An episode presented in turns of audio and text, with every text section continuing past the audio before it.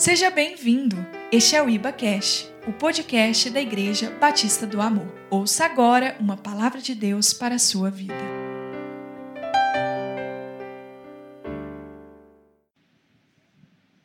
Graça e paz, querida igreja. Boa noite a todos. Quem está feliz com Jesus, dá glória a Deus. É, eu gosto muito quando o pastor fala isso. Eu sou um cara muito chorão, né, pastor? E na hora que o senhor chamou aqui em cima, o coração já começou a acelerar. Mas o que eu tenho para falar para vocês, é, essa palavra que eu trouxe, ela veio de encontro com a necessidade a qual, obrigado, Juliana, a qual eu algum tempo passava. É, eu estava conversando com a Josi essa semana e a Ana Júlia estava próxima. Aí eu falei sobre a, a, pregação, que eu ia ter que, ministrar. E falei, do, às vezes, nervo, nervo, nervosismo, né? A Ana Júlia virou e falou assim: Papai, faz igual eu. É, faz igual eu, quando eu estou nervosa, eu relaxo, eu respiro fundo, eu tenho coragem, tenho fé e tenho paz. Aí passa o nervosismo. É, irmãos, algum de vocês já parou de sonhar alguma vez na vida? De projetar planos, de ter seus planos frustrados, sonhos frustrados? Eu, há dois anos atrás, para ser mais preciso, 2018 a 2019, tinha parado de sonhar, de correr atrás de algo, melhorar algo em minha vida, de buscar algo diferente para mim, de tentar algo melhor para a nossa vida, de fazer algo diferente para mim.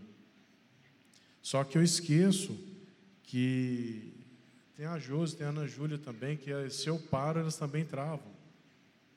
Né? Talvez tenha sido por palavra contrária, por coisas mal faladas, malditas, através de pessoas para com a vida da gente por planos e, pro, e projetos mal sucedidos, talvez por se sentir desprezado, rejeitado, pela falta de esperança, tudo isso o inimigo usa para aniquilar o sonho da gente, para travar a gente, para que a gente não consiga prosseguir. Então, tem algum, esses dois anos da minha vida foi dessa forma. Recebi a ajuda da igreja algumas vezes.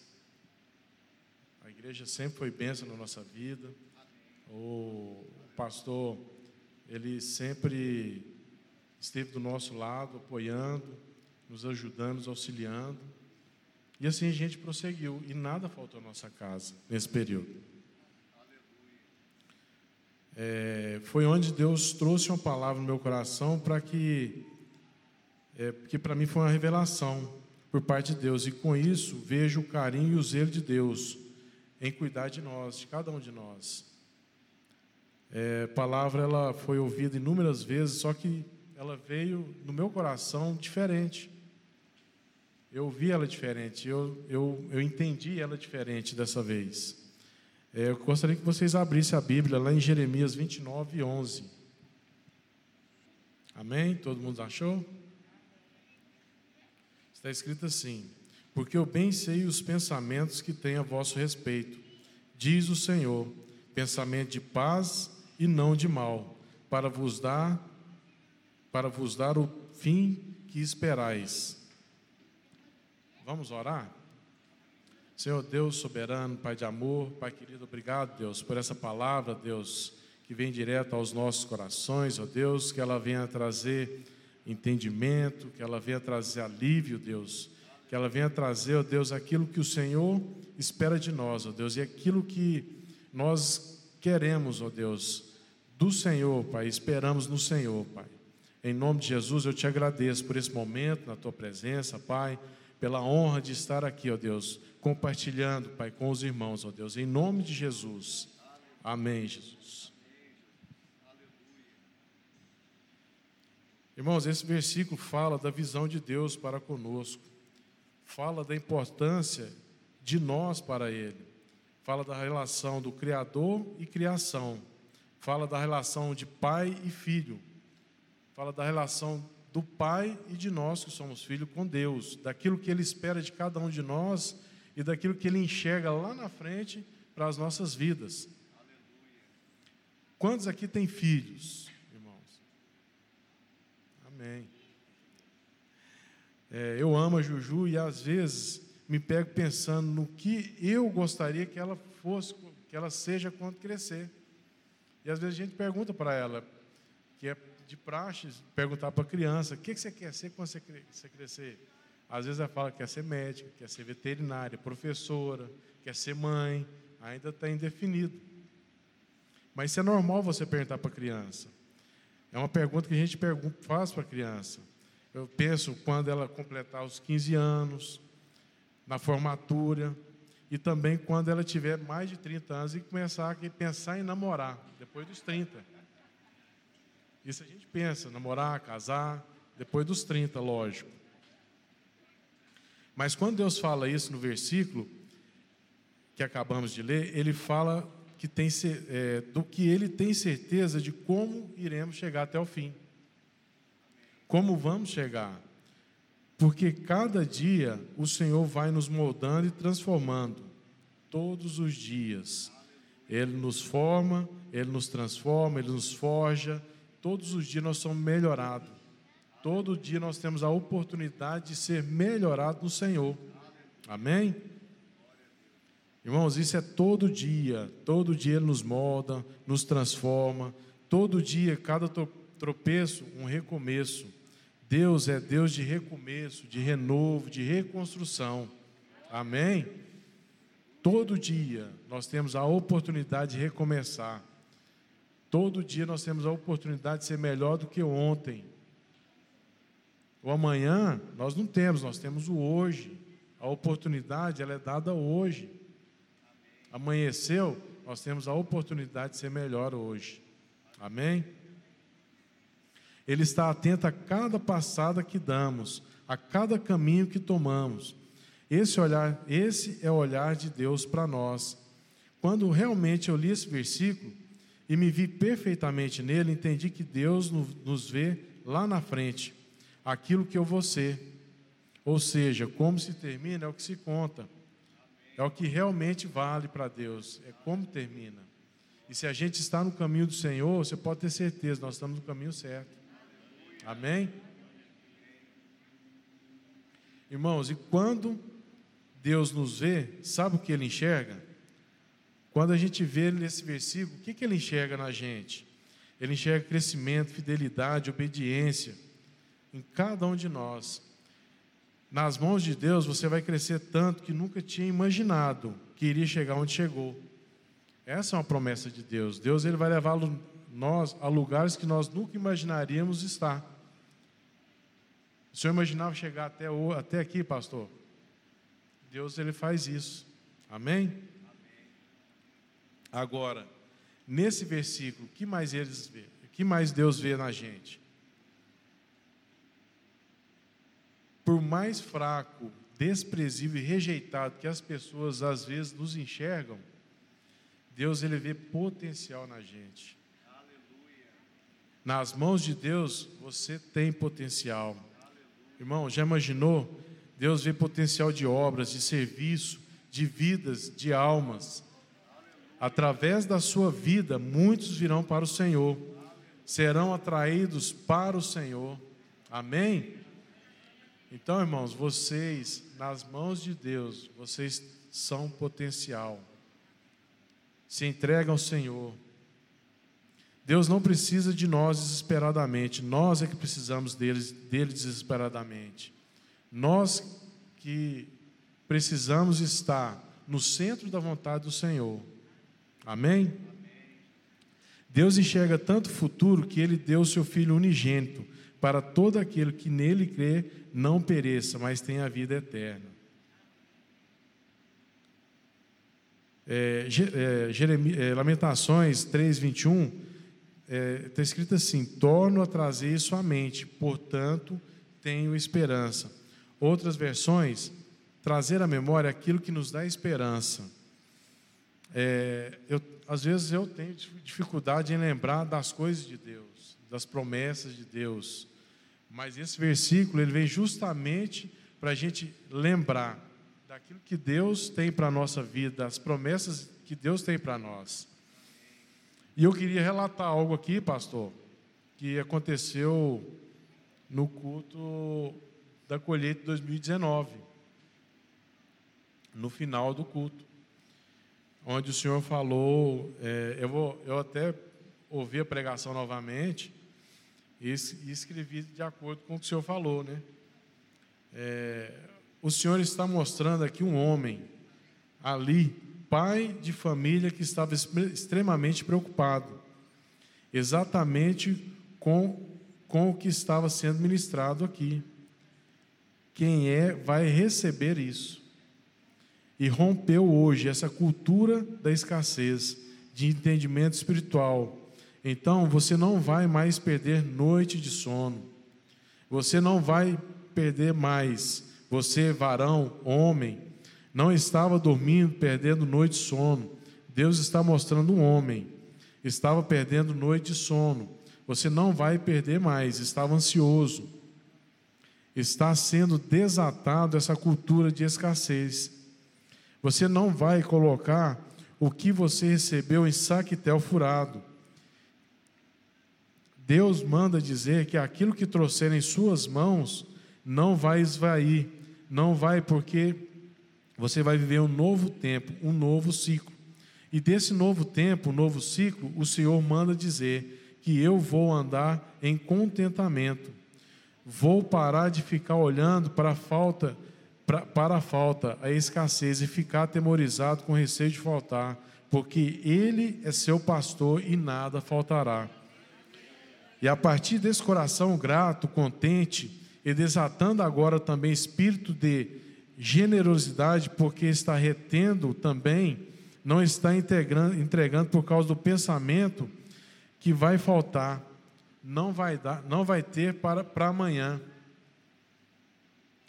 Essa conta não vai fechar. Você agora vai ser movido pela, pelo contentamento, pela satisfação, pela fé. Deus está suprindo cada uma das minhas necessidades e das palmas das suas mãos você vai liberar provisão. Irmãos, essa palavra aqui, eu tomei posse dessa palavra. Eu tomei posse dessa palavra. Minha vida, ela, a nossa vida deu uma guinada do ano passado para esse ano. Nós, é, no período de escassez, nunca faltou nada para nós. Esse ano, não está faltando nada para nós e nós estamos conseguindo fazer coisas que não fazíamos. Tudo pela graça de Deus. Sabemos que tudo isso vem de Deus, que Deus que, que nos deu esse privilégio de termos o que temos hoje. E o testemunho que eu queria contar, é, como eu tinha falado no começo, eu tinha parado de sonhar, eu não tinha desejo de, de grandes coisas, não. E, e a Josi um dia chegou e falou assim: esse ano nós temos que trocar de carro. Eu falei assim: não, final do ano nós trocamos o carro. E o, e o, e o nosso carro estava baleadinho, estava nessas coisas. Aí eu falei assim: ah, então vamos, né? Vamos, vamos ver. Aí foi no sábado, um mês e meio, um mês e meio atrás, eu, eu, eu passei no Lava Jato, lavei o carro, o Corsinha que a gente tinha.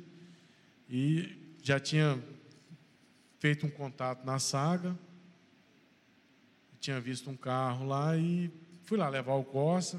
A hora que eu cheguei na porta da saga, eu para mostrar o Costa, para eles fazer a avaliação, o motor do carro batia de, uma forma que eu nunca ouvi. Falei assim, nossa Deus, eu vou voltar para trás porque estou até com vergonha de levar esse carro ali. Aí eu sempre fui conversar com o vendedor, falei para ele, falei assim, ó oh, Emílio, eu vou voltar outra hora, porque eu acho que eu vou ter que levar o carro na oficina.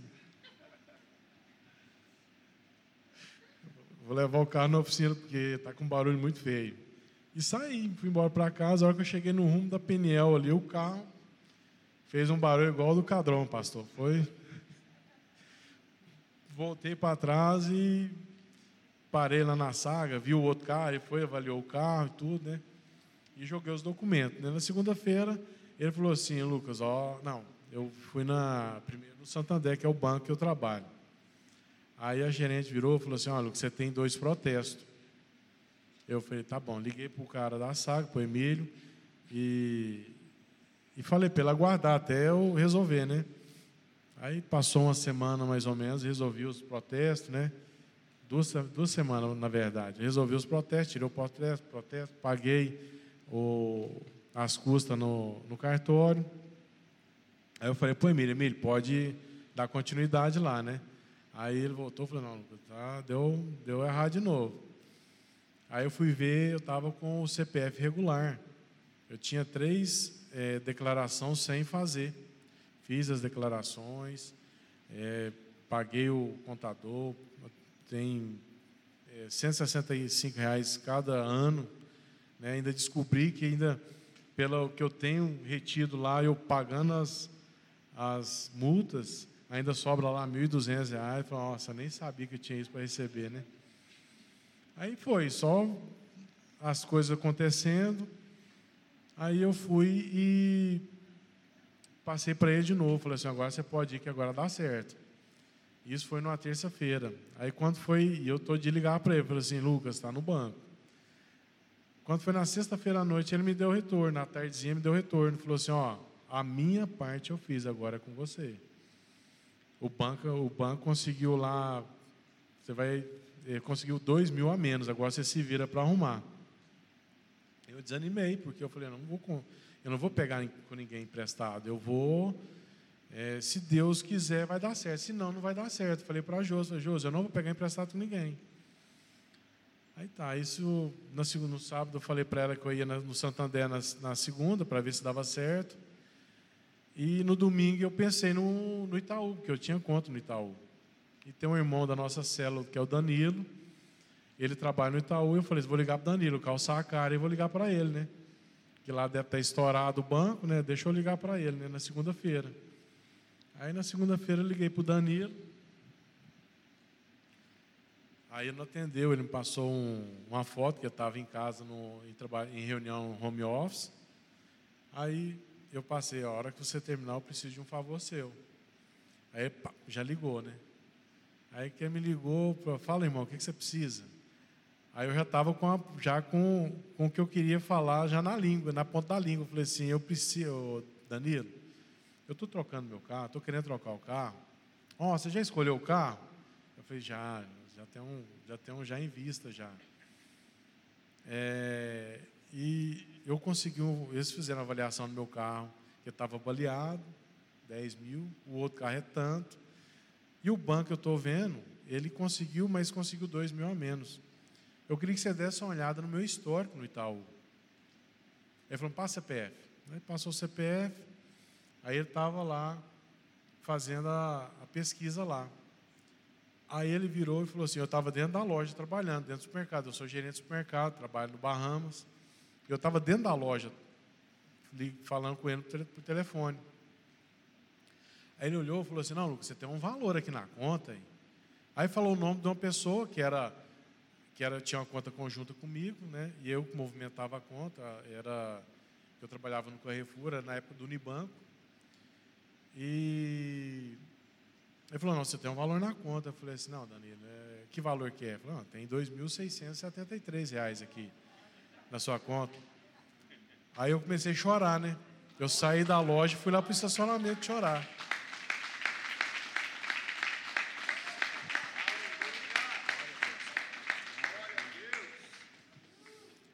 Aí eu falei, Danilo, eu não estou acreditando. Ele não, Lucas, espera aí, deixa eu ver se você consegue tirar. Aí ele falou, não, você não consegue tirar não, espera aí, deixa eu ver aqui. Aí ele falou: Não, Lucas, está liberado para você. Isso aí é um. Eu pergunto toda vez, eu esqueço. É um tipo um, um título de capitalização que eu tinha pago e não retirei. É 2.673, Lucas. Está é, tá liberado, é só você pegar, está na sua conta. Eu olhei para ele, eu, no telefone chorando. Ele falou que eu fiquei 10 segundos sem falar nada. A que eu falei chorando, ele falou assim, falei, Danilo, lembrei agora, não era dois mil que eu precisava, não. Eu precisava era 2.650. Que era do, do 650 do documento do carro. Aí eu não acreditei, eu estava doido para desligar o telefone para falar para a Josi, Josi, aconteceu um milagre, Josi, eu não sei nem como é que eu falo. Eu acho que o carro é nosso, porque na hora que nós, quando eu estava vindo trabalhar, eu estava orando a Deus. Falei, Senhor, se for para ser, se for para não ser, que o Senhor mostre com clareza que não é para ser nosso. Agora também, se for para ser, que o Senhor mostre com clareza que é para ser nosso. E tinha 2.673 na conta. E o que eu precisava era 2.650. O que eu quero falar para vocês, irmão, irmãos, que vocês não desistam dos sonhos de vocês. Se algum momento algo ou alguém quiser fazer você desistir, não deixe. O sonho é seu, não é de mais ninguém. Aliás, o sonho é seu e de Deus. Deus sonha com você. Amém? Você quer comprar uma casa? Vai lá e compra. Pede permissão a Deus. Mas Deus ele está do seu lado. Ele vai te suprir todas as necessidades. Amém? Deus ele é um Deus que fecha e que abre portas.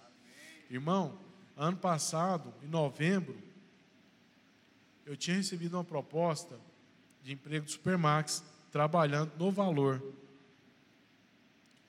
E eu tinha até aceitado a proposta. Só que eu estava incomodado. Eu falei assim: deixa eu conversar com o meu, meu diretor do valor, para ver o que, que ele me fala. Chamei ele para conversar numa sexta-feira. Chamei ele para conversar, na, perdão, na segunda-feira. Chamei ele para conversar e falei assim: Lázaro, eu recebi uma proposta de emprego e eu queria saber se vocês têm intenção de me mandar embora. Se tiver, eu vou pedir conta e vou para outra empresa. Ele falou para mim que não tinha intenção de me mandar embora, que eu não era uma pessoa descartável e que em final de ano empresa nenhuma manda gerente embora. Eu falei, beleza. Disse, liguei para a Diné, que é gerente do RH do Supermax, agradeci e dispensei o trabalho. No outro dia já tinha um outro amigo meu na fila trabalhando onde que eu ia trabalhar.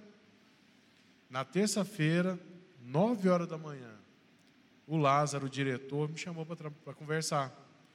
Falou assim, Lucas, ontem o Newton Júnior vendeu essa loja aqui para o Bahamas e eu não tenho lugar para você. Eu, né, não, eu fiquei muito nervoso na hora. Falei, ontem eu tinha dois empregos, hoje não tenho nenhum, Lázaro. Isso você não pode falar. Ele falou assim, Lucas, você acha que a empresa foi vendida ontem? Ele falou assim, uma empresa não é vendida do dia para a noite, isso é coisa de semanas. Mas Deus é tão bom que hoje eu estou numa empresa que ela valoriza pessoas, valoriza funcionários. Amém? Irmão, Deus vai abrir a porta para você, no nome de Jesus. Amém? Obrigada por acessar o IbaCash. Acesse também nossas redes sociais. Siga Igreja Batista do Amor. Até a próxima!